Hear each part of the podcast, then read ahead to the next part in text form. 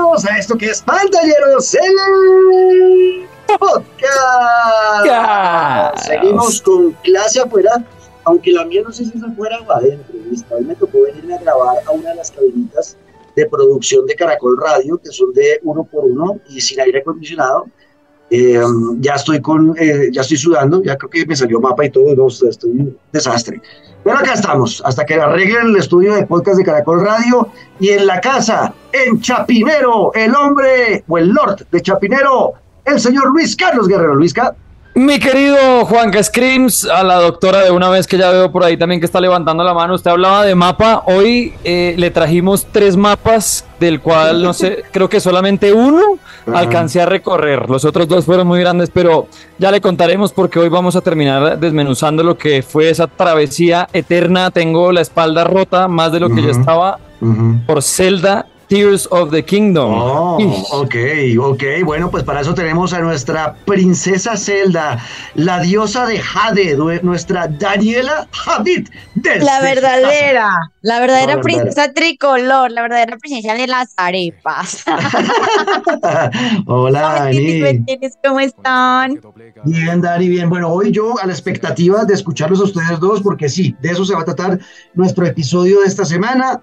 Ya eh, nuestros queridos Daniela y Luis Carlos eh, terminaron o están a horas de cerrar lo que fue el Zelda Tears of the Kingdom y nosotros les prometimos a ustedes que cuando ellos estuvieran a punto de terminarlo o ya lo hubieran terminado, veníamos a hacer un resumen de lo que sintieron y vivieron con el que probablemente sea el juego más importante del año, así que acomódense, saquen el maíz pira. Muchos de ustedes sé que escuchan esto cuando van en el Transmilenio o en el bus o en el taxi o en el, en el camión, como dicen en México, o en el carro, en el trancón, taco, tráfico, donde estén, ahí los acompañamos. Bienvenidos a Pantalleros el Podcast.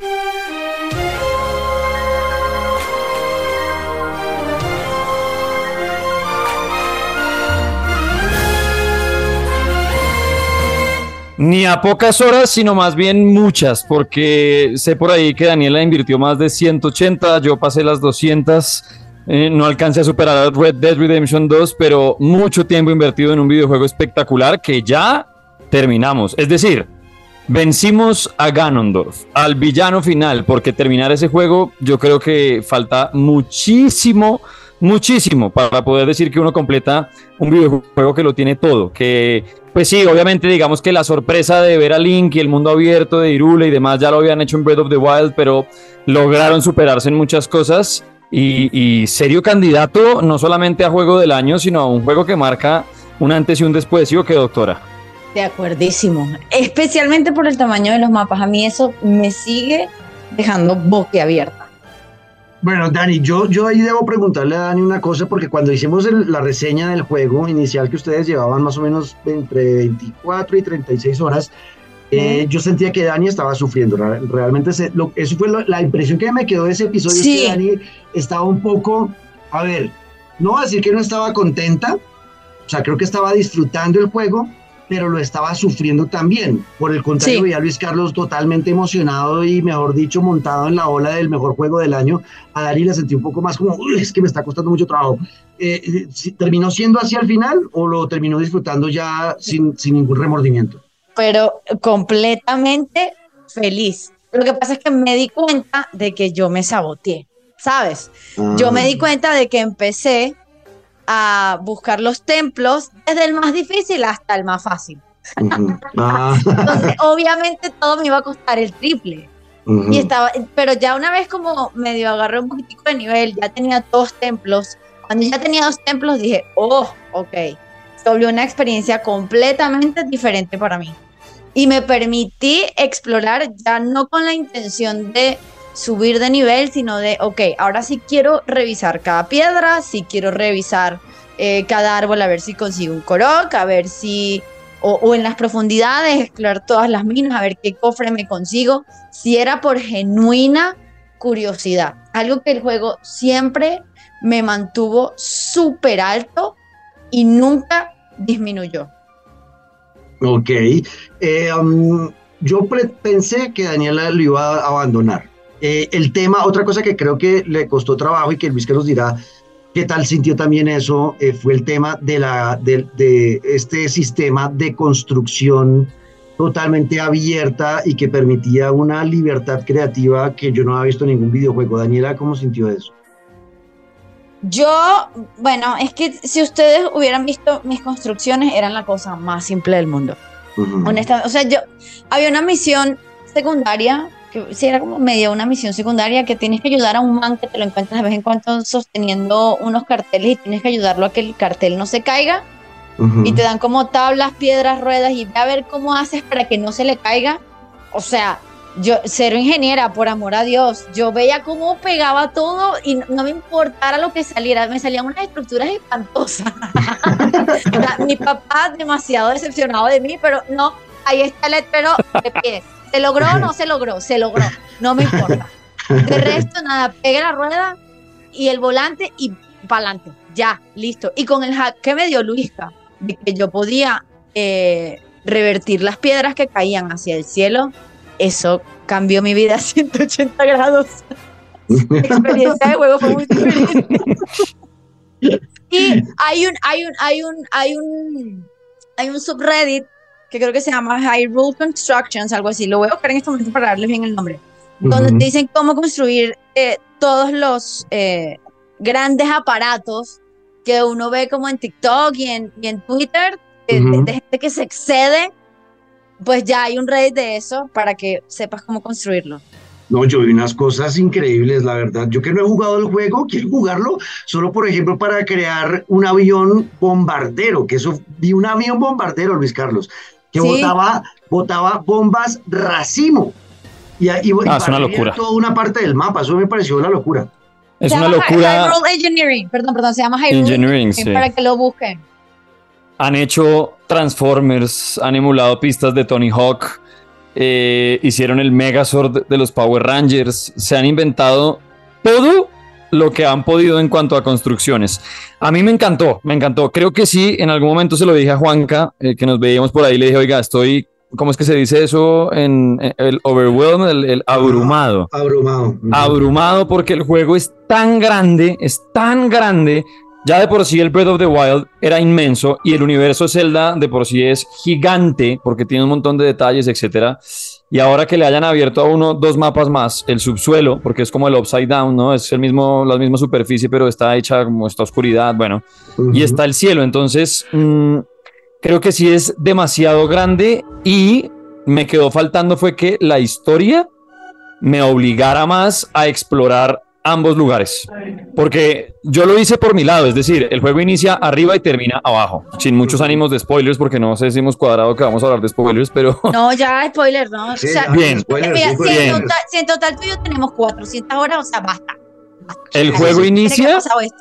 El juego inicia arriba y termina muy en el, en el fondo, que de hecho fue de lo que más me ha costado en mis últimos años gaming, de verdad como un man sin mirar en YouTube, intentando pues con mi lado y hablando, pero lo que más me ha costado que yo recuerde, Dios, no sabía cómo lograr encontrar, hay que encontrar a una, una sabio más, ¿no? Una sabia más para que te den como el camino. Casi no lo logro y luego encontrar al malo, a Ganondorf, en, en su escondite fue de verdad un reto completo. Pero aparte de esos momentos y más allá de lo que dice Dani de la curiosidad que a uno le despertaba, la historia no es que lo obligue a uno a explorar más y a cogerle más como, como el tiro, por llamarlo de alguna manera, a lo que pasa en los otros dos mapas. O sea, yo, yo terminé el juego y no tengo ni siquiera el 50% del subsuelo destapado. Mi experiencia fue la opuesta. Una L. Y en el cielo, en cambio, sí me, me dediqué completamente a, a, a, explorarlo. Entonces, creo que por la historia sí me quedó faltando que me invitara más, pero es Zelda. Es que Zelda es de los que uno se puede pasar el juego en los primeros cinco minutos si quiere. Cada quien va haciendo como quiere mi experiencia con las profundidades fue muy opuesta a la tuya, Luca, porque por mi curiosidad, cuando me di cuenta de que explorando Hyrule en el terreno normal, eh, podía yo tener el traje del Giga Clan, que es este clan que está en contra del Link y con el que uno pelea también en Breath of the Wild. Podías tener el traje del Giga Clan y hacerte pasar por ellos y que en las profundidades, si tú llegabas a ciertos campamentos del Giga Clan, además te daban como esta, eh, ellos le dicen schematics en inglés, no sé, perdón, no sé cómo se dice en español. Sí, I'm so como- sorry. Sí, no sé, esquemas, cosas ya Sí, construidas. Ujú. Eh, me encantaba. Entonces llegó un punto en el que dije, si yo tengo, y ya, estaba, y ya estaba cansada de que me atacaran, si yo tengo todo el traje, esta gente no me va a atacar. Y quiero todos los vehículos que estos tipos han construido porque me hacen la vida mucho más fácil porque ya saben cómo eran mis estructuras.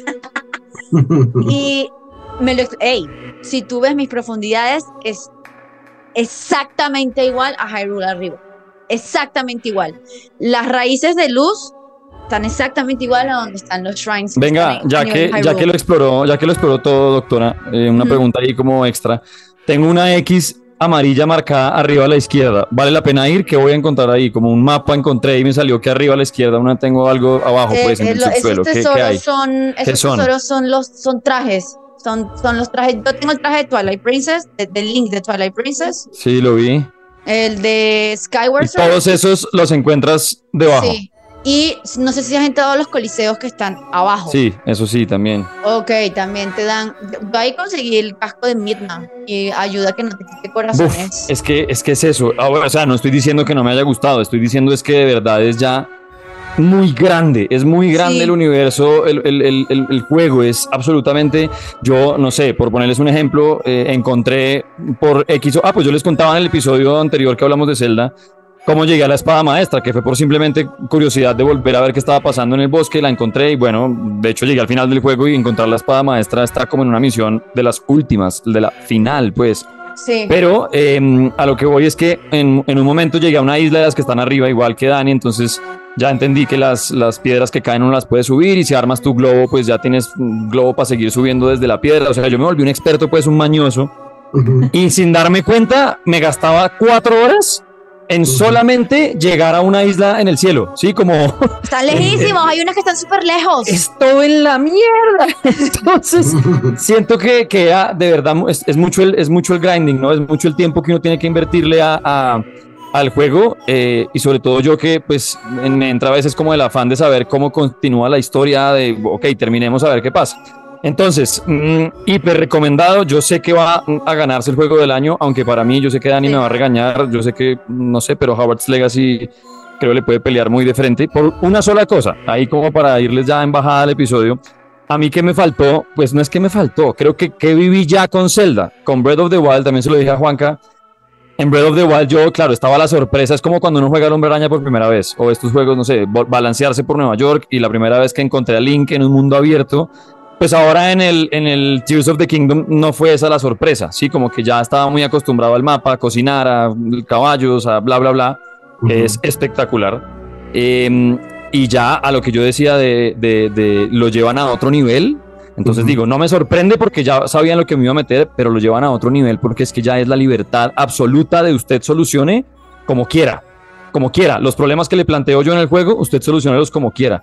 Ya hemos tenido juegos que proponen uno, dos, tres y que pues depende del diálogo lo que escojas. Aquí ya es tiene que llegar a tal punto. Mire, tiene aviones, turbinas, recuerdos, ya aprendió cosas, ya jugó mil celdas, ya conoce a Link, ya entonces es el punto ya sobre la mesa de acá usted solucione como quiera. Incluso la Sí. batalla final, yo le hablaba a Dani ahí en el grupo en WhatsApp, yo le decía, oiga, me dediqué a buscar solirios todo el tiempo. ¿Qué es solirio? Es una mata que al cocinarla, básicamente, mm, porque ahora en el subsuelo no es que a uno le quiten corazones, sino que se lo rompen. O sea, a uno le rompen el corazón y ya ese corazón roto no lo puede uno volver a llenar, Oh, oh, como mi vida en general. Pero es eso, el corazón ya está roto y no hay forma de que se lo reactive hasta que uno salga a la superficie. Yo dije, pues si la pelea va a ser en el subsuelo, necesito cosas que me ayuden a regenerarlos. Y en efecto, o sea, llegué y toca derrotar al ejército de Ganon, me llevé tres macanazos, en los tres macanazos me quitaron cinco corazones y luego, y esto me pareció genial ya con el spoiler para que se agarren, en la batalla final no solamente le rompen el corazón, sino que se lo quitan. Hay un momento en el que Ganondorf, Y no sé, uno, llega con, uy, es un desastre. Yo llegué con 18 corazones y yo me sentía el experto en Zelda. Y yo decía, guau, llegué con 20 corazones a pelear con el malo final. ¿cuán? Bueno, y este man me mete tres espadazos y de pronto tengo seis corazones. ¿Y ¿Cómo? ¿Qué está pasando? Espectacular. Entonces, afronte problemas como usted quiera, pero de una manera que no se le va a olvidar. Y ya la pelea final, porque obviamente es Zelda. Quien no ha jugado Zelda entienda que cuando uno derrota a Ganon siempre hay un extra. Siempre hay esa escena post créditos del universo Marvel. Bueno, en Zelda siempre Ganon está vivo.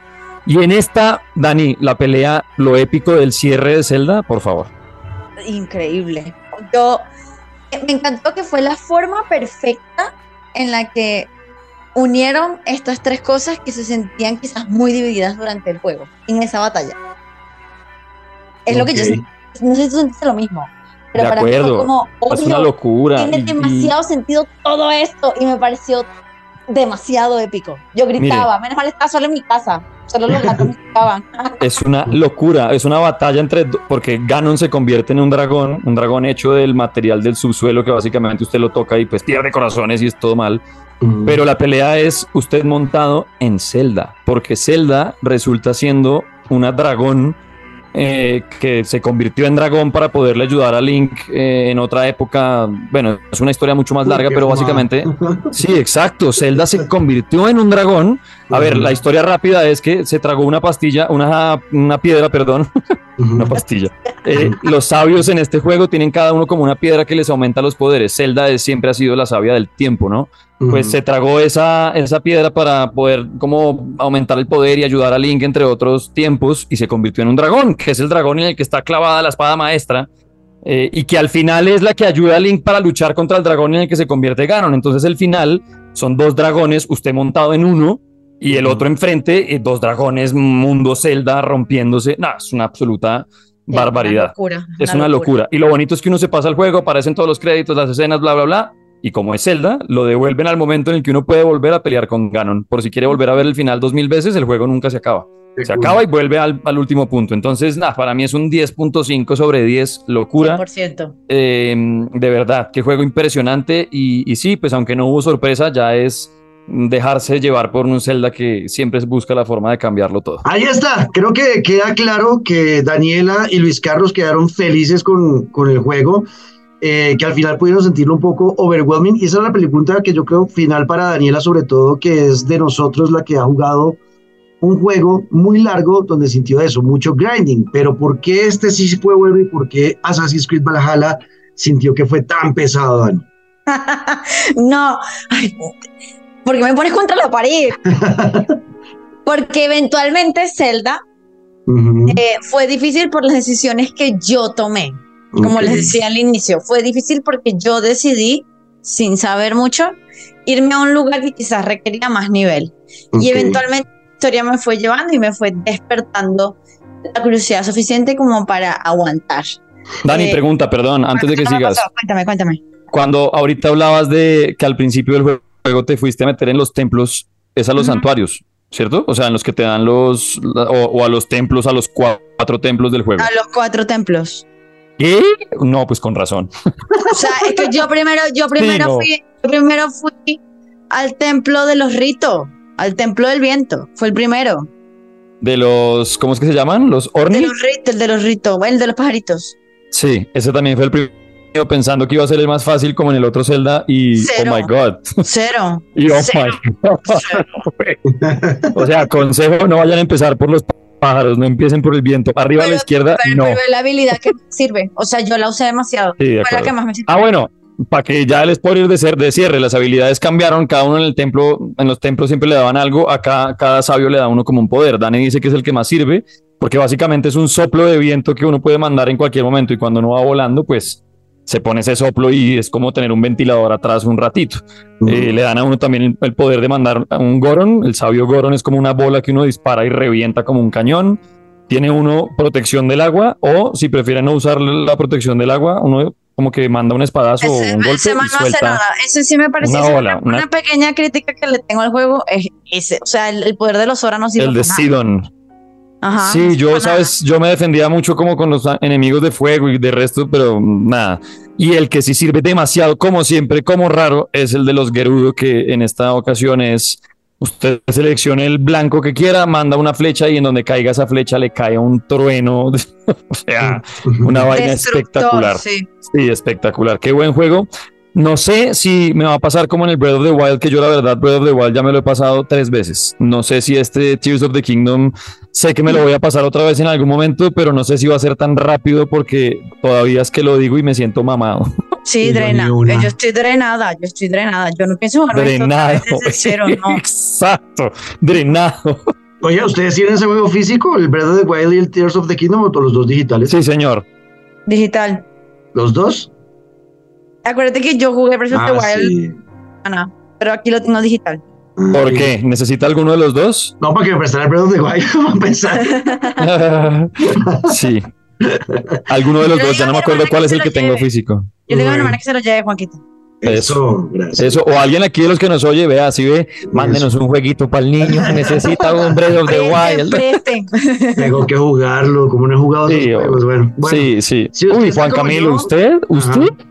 ¿Usted? Yo creo que estaría diciendo hoy, bueno, ya estoy llegando al tercer templo de Breath of the Wild, llevo cuatro años pasándolo, no he vuelto a jugar nada más, me encanta cocinar, encontré seis, es que me lo imagino, entregado al mundo de Zelda. 100%.